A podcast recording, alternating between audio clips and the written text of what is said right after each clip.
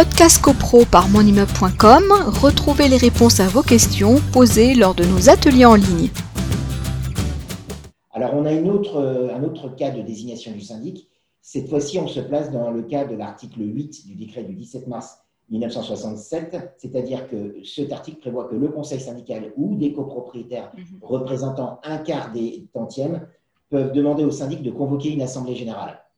Voilà. Donc, oui, en fait, euh, quand je t'ai demandé ça, en fait, c'est ça. Je, pensais plutôt à cette option-là. Oui, c'est ça. C'est ça que j'avais en tête. Oui, tout à fait. Voilà. C'est pour ça que ça, c'est un autre cas de figure où effectivement, euh, le conseil syndical ou les copropriétaires totalisant un quart des tantièmes peuvent demander la convocation à leur syndic d'une assemblée générale, lequel syndic dispose d'un délai de huit jours pour répondre, pas pour convoquer l'assemblée générale, mais pour répondre en disant oui, je vais convoquer une assemblée générale.